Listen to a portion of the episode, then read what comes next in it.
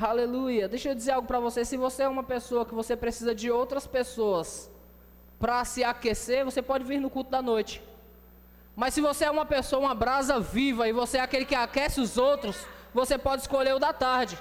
E se você é daqueles que é brasa mais viva ainda e vive aceso, fogo do Espírito aceso em você, você pode vir nos dois. E quando muito nos três, né, Sul? pode sentar, queridos. Glória a Deus. A Michelle falou algo aqui no meio dos louvores, que nós somos o povo da fé. Quantos são o povo da fé? Amém. Glória a Deus. Você tem prazer nisso? Amém. Em crer que o seu Deus está cuidando de você? Amém. Aleluia. Sabe, queridos, nós somos os da fé. Nós somos aqueles que, pelo menos, fomos feitos para ser inabalável. Amém. Dois amém. Vou dizer de novo: nós fomos chamados para ser inabalável. Aleluia. Aleluia. Mas o próprio Cristo diz, queridos, ele, certa vez, conversando com os seus discípulos, ele diz: Olha, essas coisas eu vos tenho dito para que em mim vocês tenham paz. Quantos têm paz em Cristo? Mas no meio disso ele disse: No mundo tereis aflições, mas tem de bom ânimo. Jesus deixou claro que no mundo nós teríamos aflição, aflições, mas ele nos chamou para ter bom ânimo. Diga bom ânimo. Porque, irmãos, Jesus deixou claro que nós teríamos aflições. Entenda. Lá no começo da igreja, a igreja começou a receber essa palavra. Imagina os apóstolos pregando essa palavra. Eles tocaram em Jesus, eles estiveram com Jesus, eles viram todos os seus feitos, eles viram Jesus morto, viram Jesus ressuscitados. Imaginem a, a, a, a ousadia que eles pregavam, a força que eles pregavam. E dizendo: Olha, ele vai voltar. Porque foi ele que disse: Olha, do modo que vocês viram subir, os anjos falaram, não foi? Do modo que vocês viram subir, vocês também verão ele voltar.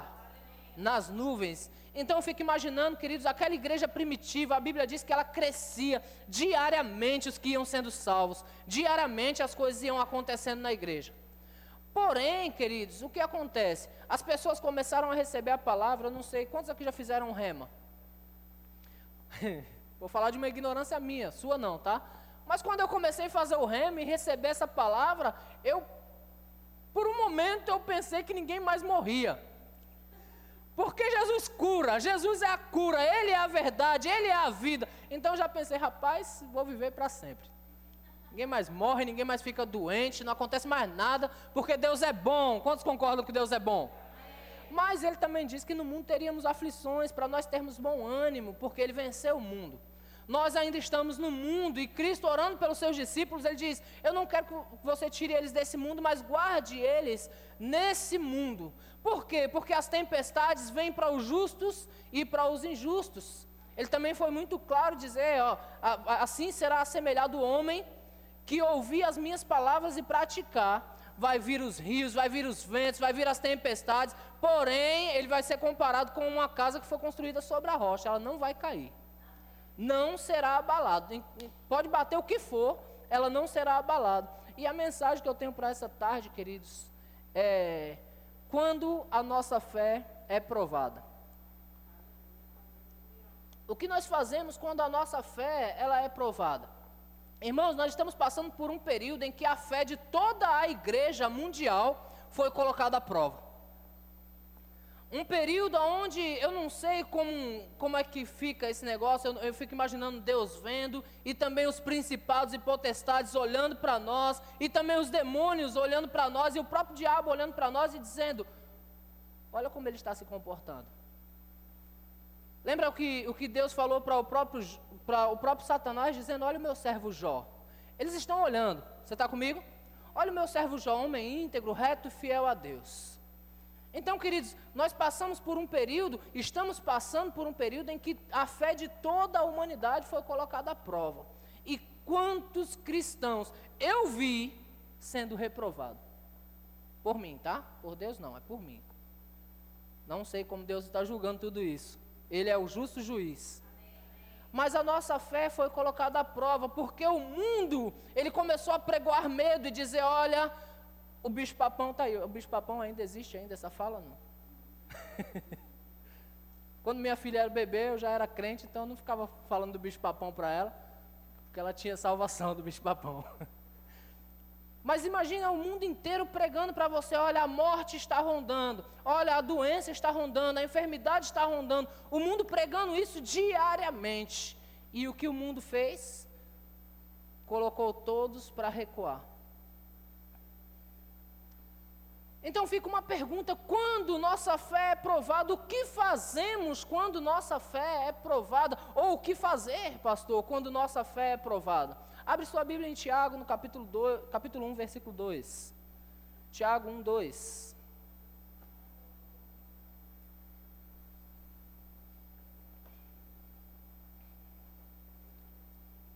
Tiago 1, 2 diz assim: Meus irmãos, diga, está falando comigo? Eu quero só que você entenda o, o, o Tiago ministrando para os irmãos, por quê, irmãos? O que acontece? Quando começou a igreja primitiva, o povo começou a crescer, crescer, crescer em número, crescer em número. Eu não sei se você entende, mas em Atos, no capítulo 2, no capítulo 2, não, acho capítulo 4, se não me falha a memória. Ou é 2 mesmo? Depois eu explico melhor. Vou falar só o que está escrito em Atos. Os irmãos começaram a distribuir os seus bens, eles começaram a vender o que tinha e entregar os seus bens. Tamanha era a fé deles Tamanho era o entendimento de que Jesus ia voltar. Imagina, irmãos, esse entendimento hoje. Os irmãos começaram a vender suas casas, vender seus terrenos. Se fosse nos dias de hoje, venderiam seus carros, o que fosse para entregar. Eu quero entregar tudo a Jesus, porque eu sei que eu vou embora. Houve também, com a pregação do Evangelho, houve também um desequilíbrio. E como eu disse, quando eu comecei lá o rema, no meu entendimento, já houve desequilíbrio. Eu recebi aquela palavra e achei que eu não morria mais. E Deus não nos chamou para o desequilíbrio, Ele nos chamou para o equilíbrio. E Tiago veio para colocar equilíbrio na igreja. Por quê? O povo começou a se converter e começou a ver perseguição. O povo começou a entregar. Imagina, queridos, você pegar tudo que você tem e dar. O que vai acontecer amanhã vai faltar. Então o povo começou a passar situações como você e eu passamos. E aí Tiago teve que trazer isso para o equilíbrio e dizer: olha, meus irmãos, tende por motivo de toda a alegria o passar por várias provações. Pergunto para você: é fácil passar por provações com alegria? Aleluia. Sabendo que a aprovação da vossa fé, uma vez confirmada, produz perseverança. Diz perseverança. Por que eu falo, eu falo isso com propriedade? Porque eu já passei por situações, e eu passei. Você está comigo? Eu já passei por situações onde as coisas estavam negras e eu passei. E eu tenho certeza que se eu perguntar para cada um de vocês aqui, cada um já passou por situações e passou. Então, por você já ter passado, se uma situação semelhante a essa se levantar, você vai dizer: Ei, eu já venci isso aí, posso vencer de novo. Por isso, Tiago diz: tem por motivo de toda alegria eu passar por todas as provações, ou por várias provações, porque a provação da vossa fé ela vai produzir perseverança. Sabe uma pessoa muito experimentada, querido? Aí chega alguém desesperado, chorando, ai, e agora? A pessoa diz assim: ei, você vai passar por isso. Sabe como eu assemelho isso? Um jovenzinho ou uma jovenzinha que de repente desmanchou o namoro desesperado. Aí a gente diz: ei, Deus tem a pessoa certa para você. Daqui a pouco você está casado, está com filhos, nem se lembra mais disso. Mas a pessoa fica desesperada. Tiago fala para nós ter por motivo de alegria passar por provações, porque elas vão produzir para nós perseverança. E diz assim no versículo 4: ora, a perseverança deve ter ação completa. A perseverança deve ter ação completa completa, para que sejais perfeitos, íntegros e em nada deficiente. A perseverança deve ter ação completa. Eu acho muito prazeroso quando nós estamos cantando aqui, como nós cantamos. Olha, nós somos os da fé. Essa música de fé em fé eu vou marcou minha vida porque foi quando eu me desliguei da igreja de Santos. Né, a igreja de Santos estava me enviando para Peruíbe. E o último domingo que eu congreguei na igreja de Santos foi a primeira vez que cantamos essa música lá. De fé em fé eu vou. Eu já estava quase no hino, porque minhas pernas estavam tremendo. é o filho saindo da casa dos pais. E, e, essa música foi cantada de fé em fé, eu vou. E eu disse: Eu vou de fé em fé, eu vou avançando, eu vou prosperando no Senhor. Essa música falou comigo e é gostoso nós cantarmos isso. Nada vai me parar. Olha que coisa boa. Mas nós cantamos, nada vai nos parar, e é uma verdade o que nós cantamos. Porque Deus nos chamou, queridos, para Ele, Ele está conosco, Ele é a nossa vitória, por isso que nós não, não podemos parar. Porém, as situações vêm. Aleluia. Quantos aqui já experimentaram de orar por alguém e alguém, for e alguém ser curado? Glória a Deus, não foi só eu, tem crente nessa igreja. Mas quantos aqui já tiveram dor de cabeça? E aí você impôs as mãos sobre você mesmo e você não foi curado. Rapaz, o, o irmão estava com dor de cabeça, eu Oh, glória! O poder saindo. E ele é curado. A minha, a minha cabeça, ai Senhor, e agora? A sua fé sendo provada. Aí você vai tomar um remedinho. Não é assim? Quantos já passaram por isso? Sabe por que isso, querido? Para que você entenda que a excelência do poder não é sua, é de Deus. Para que você entenda que de repente você precisa de outro para impor as mãos sobre você e você ser curado. Aleluia. Às vezes o filho adoece. E agora, quando a nossa fé é provada, o que fazer? Jesus nos chamou para viver uma vida de fé, queridos. Mas sabe de uma coisa? A fé de todos nós vai passar por provações. O diabo é perito em fazer isso, em levantar situações, em levantar circunstâncias. Para quê? Para saber como você e eu estamos. Ele quer saber, não? Deus não nos prova. Deus a ninguém tenta, o tentador é um só. Mas situações vão se levantar na sua vida, de repente, para que você mesmo se conheça e saber como você está na fé. Aleluia. Quer exemplos bíblicos? Eu poderia dizer João Batista. Vamos lá em João Batista. Abre sua Bíblia em Mateus, capítulo algum. Eu já vou achar aqui e te falo. Aleluia. Mateus capítulo 3. Vamos lá no capítulo 3 primeiro. Depois eu acho algum.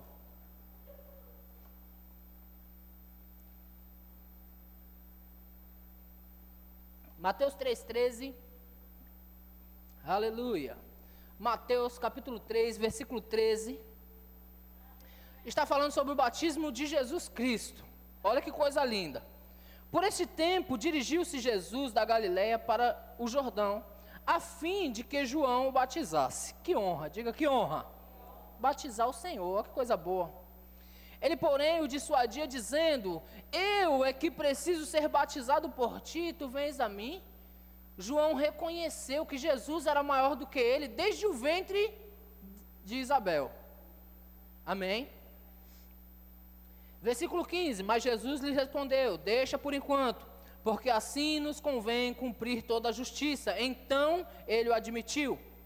Batizado Jesus saiu logo da água, e eis que, que se abriram os céus, e viu o Espírito Santo descendo como pomba, vindo sobre ele. E eis uma voz do céu que dizia: Este é o meu filho em quem me comprazo.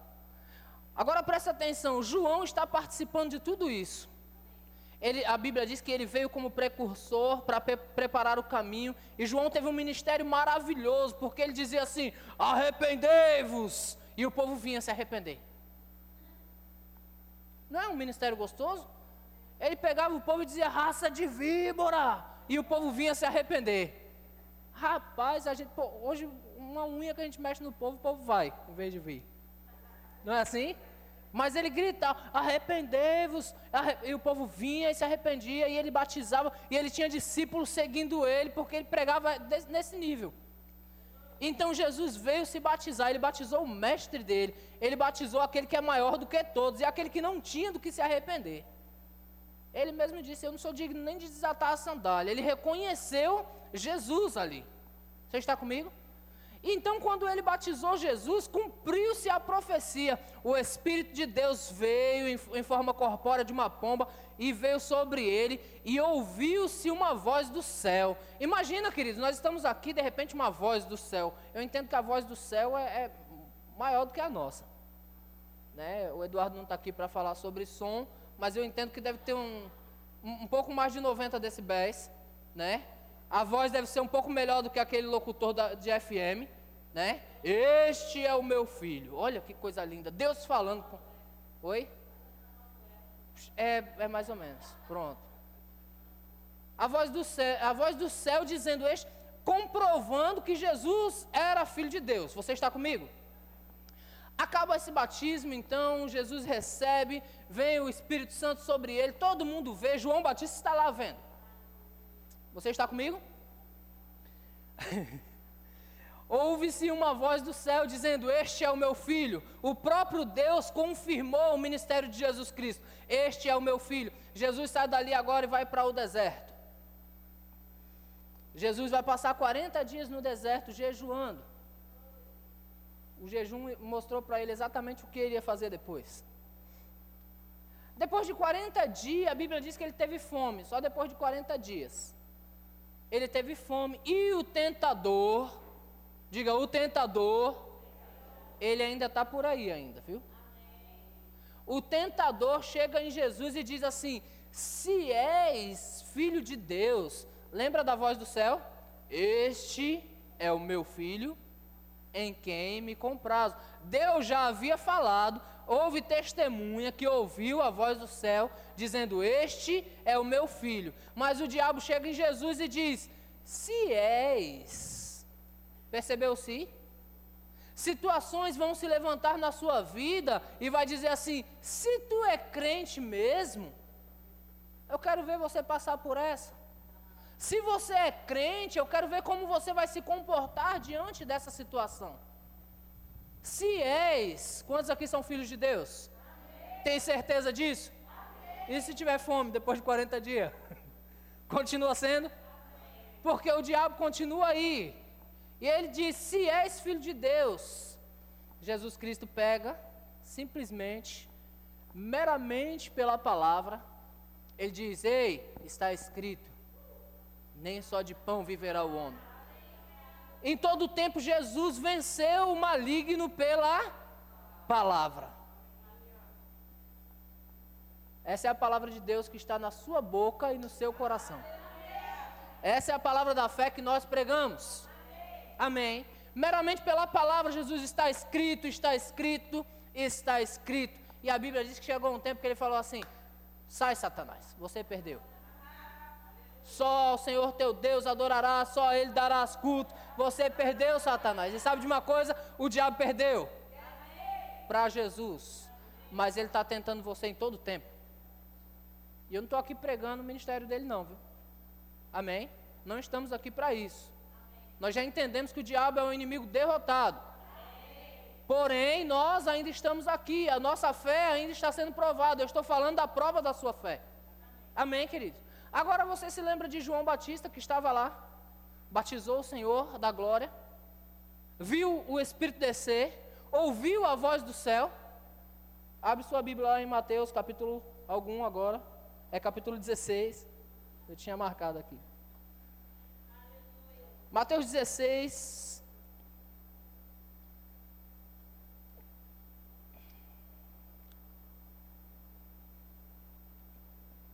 Aleluia.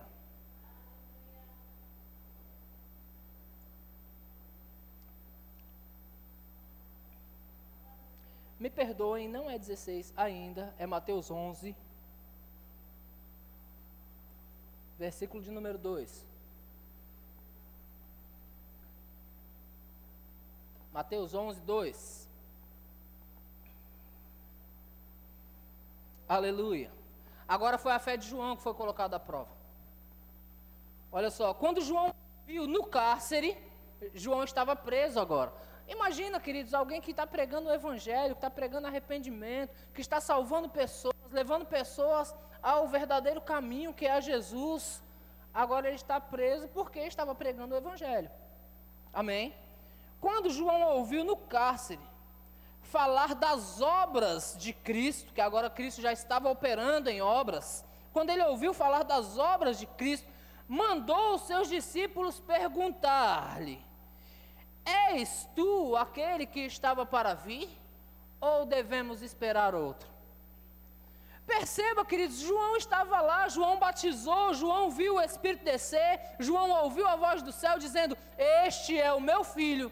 Mas na hora do aperto, ele manda confirmar: será que é mesmo? Irmãos, eu não quero que você se manifeste, nem levante sua mão, nem fale, mas quantos de nós já nos perguntamos: rapaz, será que é isso mesmo? Esse será é incredulidade. Este será não é fé. Mas quantos de nós, colocado à prova, já paramos e perguntando: Senhor, o senhor não está vendo isso, não, Pai? O senhor não está vendo a afronta? Quantos de nós, queridos, colocado à prova, não já tivemos esse tipo de oração incrédula? Me ajuda, Senhor. E Deus dizendo: Já te ajudei. Me acorde, Senhor. E Ele dizendo: Eu já fiz. Só que colocado à prova, nós acabamos como João. Será mesmo? Sabe, queridos, nós fomos chamados para andar de fé em fé. E como nós fazemos isso? Meditando nessa palavra. Você está comigo? Agora vai lá em Mateus 16. Vamos ver outro episódio bacana. Quantos já ouviram falar sobre a multiplicação dos pães? Opa, tinha lá aproximadamente 5 mil homens, além de mulheres e crianças e de repente alguém ficou preocupadinho, porque no natural nós costumamos ficar preocupados, e alguém fala para Jesus: Jesus, é melhor despedir a multidão, porque eles terão fome. E aí, o que, que a gente vai fazer? Você entende isso? Jesus que operou sempre no sobrenatural e que nos chamou para uma visão sobrenatural, ele diz: dá vocês mesmos de comer a eles. Irmãos, quando fala para dar, às vezes mexe um pouco a nossa cabeça. Porque ontem o Senhor mandou eu dar uma oferta boa. Eu estava em outra igreja, em outro culto, e o Senhor mandou eu dar uma oferta boa. E a minha mente disse assim, pai, essa aí eu posso dar da minha igreja, não? o Senhor falou para mim, dê tanto. Eu falei, Senhor, na minha lá, pai. A minha igreja lá, porque está tudo certo. Ele disse, eu quero aqui. Quando se trata de dar, querido, dá vocês mesmos de comer.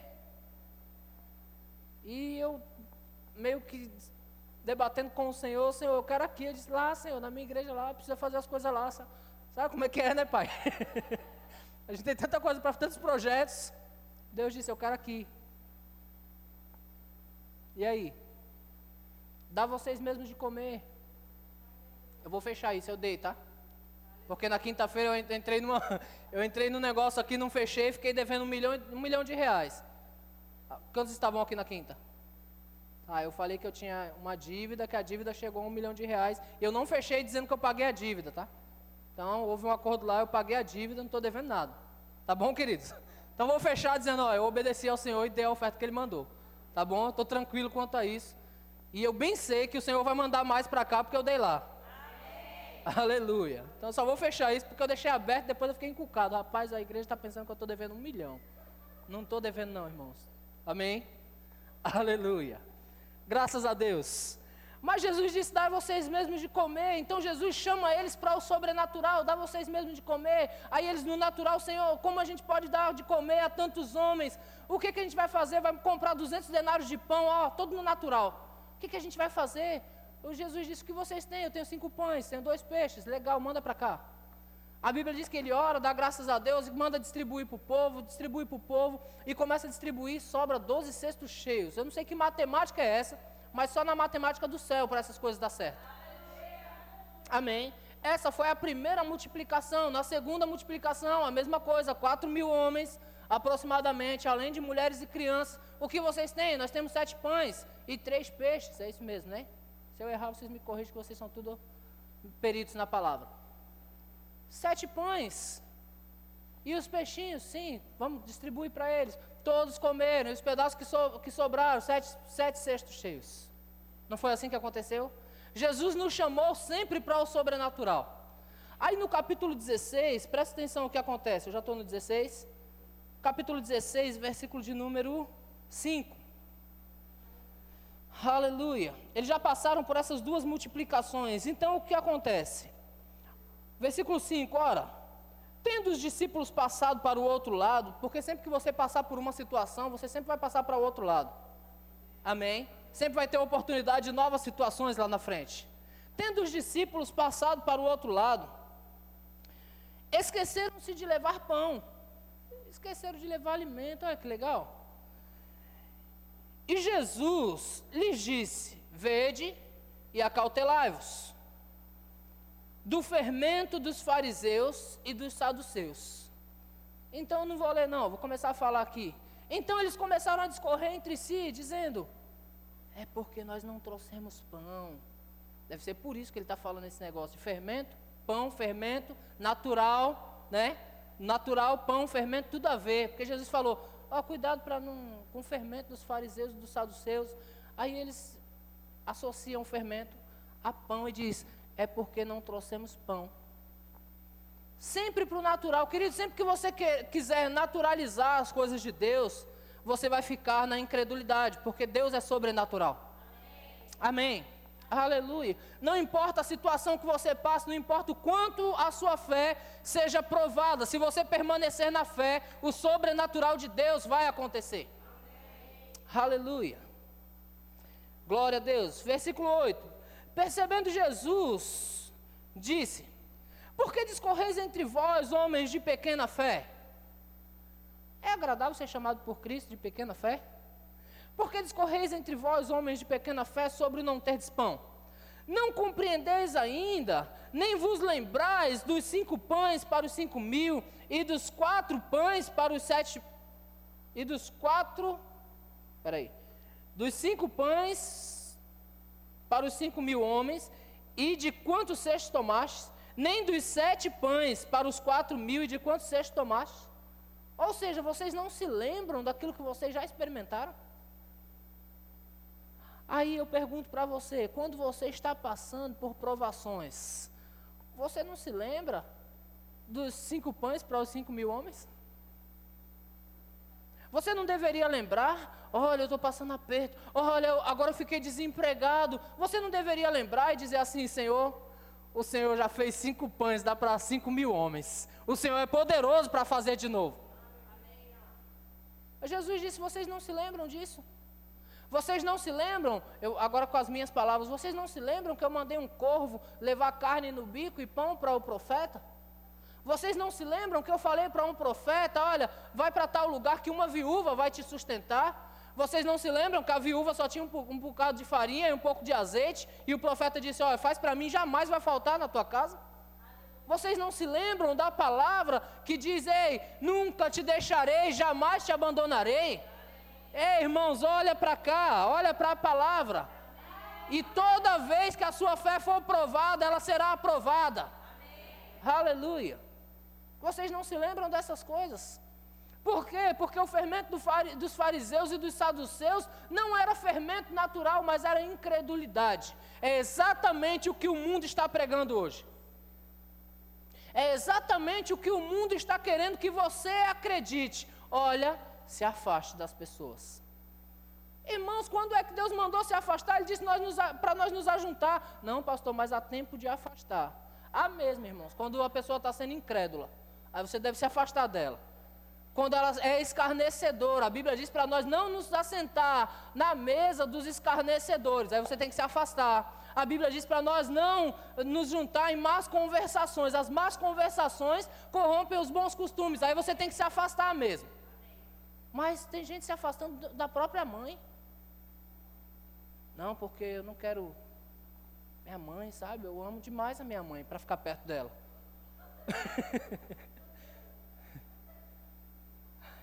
É demais, não é? O mundo está pregando isso. Medo. Aí nós vem, a gente se reúne aqui e cantamos: Eu não sou mais escravo do medo. Mas, quando a aprovação vem, quando o cachorro bravo mostra os dentes, eu não sou mais escravo do medo. E agora? O cachorro está lá. Ah. Aleluia. Sabe que nós, irmãos, estamos sujeitos a passar por todo tipo de situações E como você responde a ela define quem você é. Como você responde às circunstâncias vai definir quem você é. Amém? Vocês estão comigo? Amém. Quantos são crentes aqui? Amém. Fervorosos. Amém. Aleluia. Atentando para o que diz as Escrituras, atentando para as Escrituras, olhando para Deus. Ei, irmãos, todas as vezes que nós passarmos por provações, ela não vai nos parar. Nós vamos poder passar pra, pelas provações cantando: Nada vai me parar, vou avançando. Nada pode nos parar, nada. Simplesmente se nós atentarmos para a palavra. Jesus não venceu pela palavra, venceu. Em outras palavras, Jesus está dizendo assim: Ei, você não olhou o capítulo. É, deixa eu ver aqui, 16. Capítulo 15. Você não olhou o capítulo 15, aonde eu já multipliquei? Aonde os, os sete mil homens comeram? Você não olhou um pouco mais para trás, aonde os cinco mil homens comeram? O que eu estou falando não é o fermento natural, não, é o fermento dos fariseus, é a incredulidade mesmo. Irmãos, Deus não se agrada de incredulidade. Então não ande em incredulidade, não fale em incredulidade, fale fé, porque nós fomos chamados para a fé. Eles estavam cantando aqui, é só falar para a montanha: erga-te, e lança-te no mar. Não duvide no coração, e assim será convosco. Aleluia, aleluia. Diga, eu sou da fé. Os da fé, queridos, foram chamados para fazer, irmãos, com que os outros olhem para nós e digam: Uau! Parece super-homem, a super-girl. Tem muita mulher aqui. Super-girl. Aleluia. Mas você não se abala? Você nunca fica triste? Irmãos, para que eu ficar triste? Triste é o cão, que não tem escapatória para ele. Ele tem que ficar triste mesmo, ele não tem parte nenhuma com Deus. Mas nós temos parte com Deus.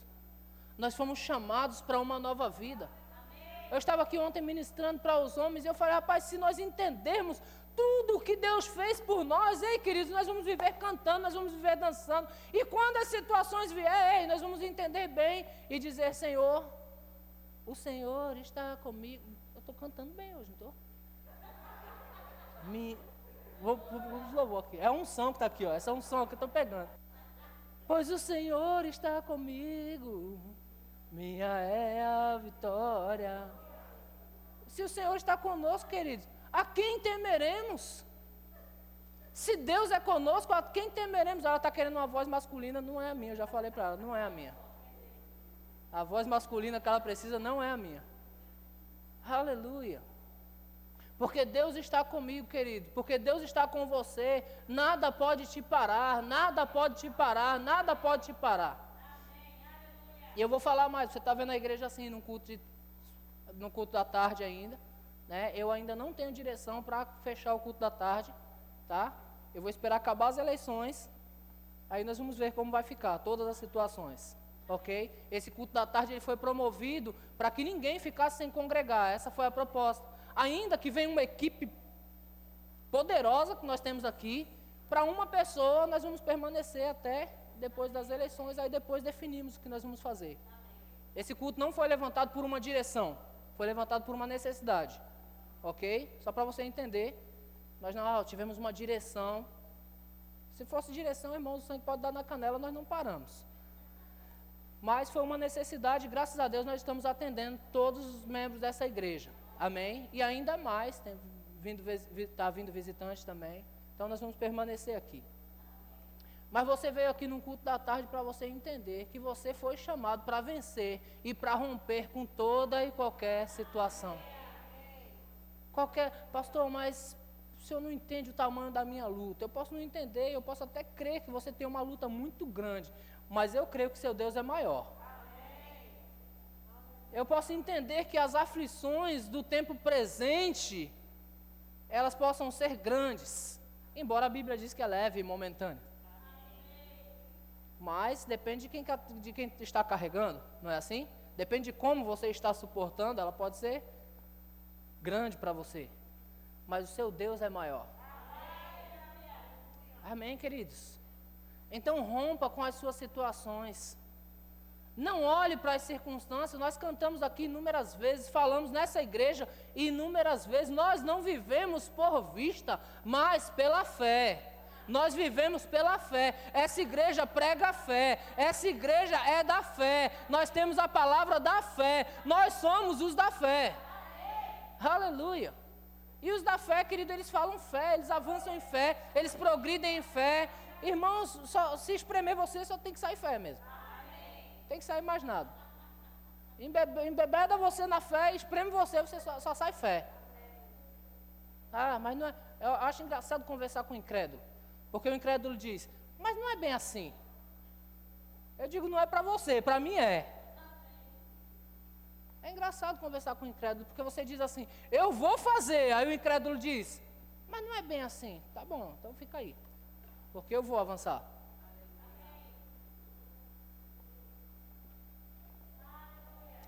Aleluia. Quantos estão dispostos a andar de fé em fé? Quantos entendem que nada pode te parar? Na quinta-feira eu ministrei aqui sobre integridade. Eu falei sobre integridade no falar. E eu li o versículo que diz que toda palavra que sai da sua boca, que você será julgado pelo que você fala. Não é assim?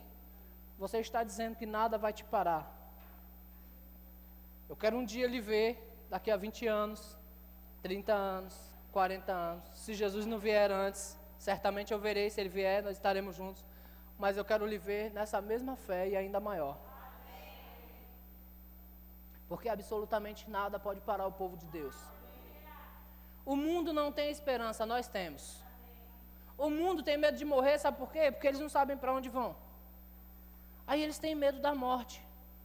Ó, oh, a morte está pegando todo mundo. Eu descobri que, tava, que tem pastor morrendo. Depois que eu descobri que tem pastor morrendo, eu fiquei meio assim. eu pensei que o pastor não morria com essas coisas. Eu pensei que eu pensei que Covid não pegava pastor, mas pegou também. Aí eu fiquei meio assim, rapaz, está pegando pastor agora, ó. Mas sabe, queridos, o mundo tem medo da morte porque eles não sabem para onde vão. Nós sabemos.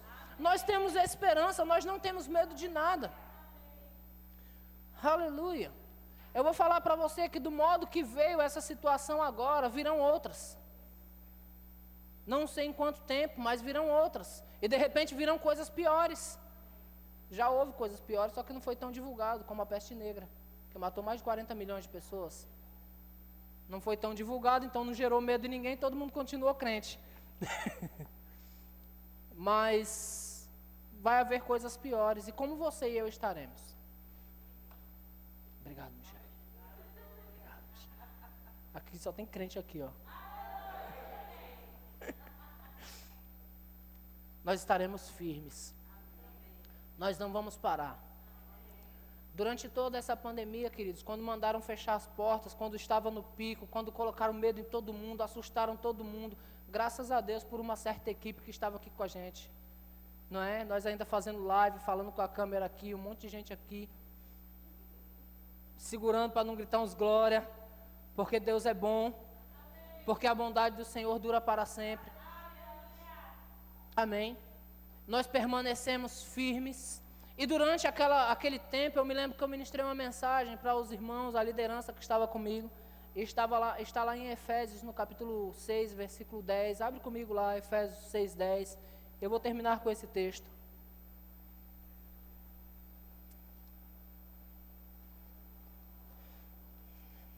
Efésios 6, versículo 10.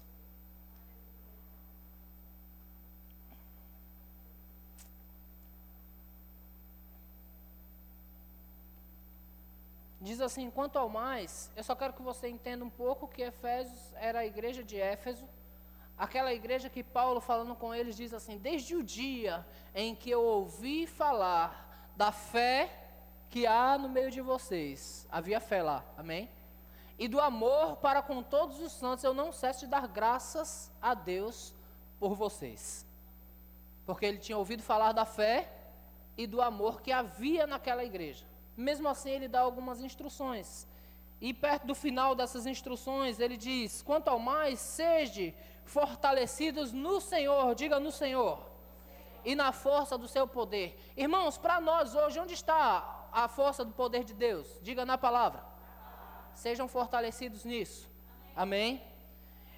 Revestivos de toda a armadura de Deus para poder ficar firmes contra as ciladas do diabo. Você se está na Bíblia é porque existem ciladas. Amém? Então esteja firme, você precisa estar firme contra as ciladas do diabo. Aí diz no verso 12: Porque a nossa luta não é contra carne e sangue. Tem gente pensando que é e vive brigando com o marido, com a esposa, com os filhos, com os vizinhos, com o irmão da igreja, com o pastor. Ei, a nossa luta não é contra carne e sangue. Você está comigo? Ainda que existem os mensageiros de Satanás. Ainda que se levantem os mensageiros de Satanás, são só mensageiros. A sua luta não é contra as pessoas. Amém, queridos? A nossa luta não é contra carne e sangue, e sim contra os principados e potestades, contra os dominadores deste mundo. Você entende que existem dominadores nesse mundo? Contra os dominadores desse mundo tenebroso e contra as forças espirituais do mal nas regiões celestiais. Verso 13. Portanto, tomai toda a armadura de Deus para que possais resistir no dia mal. Pastor, mas existe o dia mal? Sim. Quantos aqui já tiveram dor de barriga? Foi um dia mal, não foi, não foi um dia mal? Para que vocês possam resistir no dia mal, vocês precisam estar firmes, revestidos de toda a armadura de Deus para resistir o dia mal. O dia bom, queridos, é fácil de resistir. O domingo de sol na praia é fácil de resistir. Comendo porção de camarão, eita dia bom. Não é assim? Mas é para resistir o dia mal. Amém, queridos? Voltando. E depois de ter desvencido tudo, você precisa permanecer inabalável. Por que, irmãos, depois de vencer tudo, permanecer inabalável? Porque outras virão ainda. Depois de ter vencido tudo. Mas se eu venci tudo, eu não já venci tudo? Não, permaneça inabalável. Aleluia. Precisamos permanecer inabaláveis. Verso 14: Estais, estáis pois firme, estáis pois firmes, cingindo-vos com a verdade e vestindo-vos da couraça da justiça, calçar os pés com a preparação do evangelho da paz, embraçando sempre, diga sempre. Eu acho interessante porque ele fala embraçando sempre o escudo da fé. Embraçando sempre o escudo da fé. Ei, a fé será aprovada. A sua fé será aprovada. E você precisa estar sempre embraçando o escudo da fé. E com a espada do Espírito. O escudo da fé e a espada do Espírito. O escudo da fé e a espada do Espírito. O escudo da fé dizendo, eu não vou parar. E a espada do Espírito dizendo, ei, Deus disse que seria assim. Eu não vou parar, porque Deus disse que eu sou mais do que vencedor. Escudo da fé e espada do Espírito. Ei, nós somos os da fé. Guerreiros.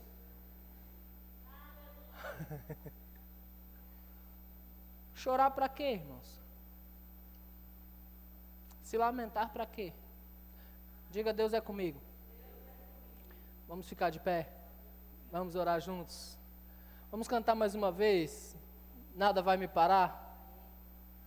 Aleluia. Aleluia. Absolutamente nada pode te parar. Diga quando minha fé for provada. Eu serei aprovado.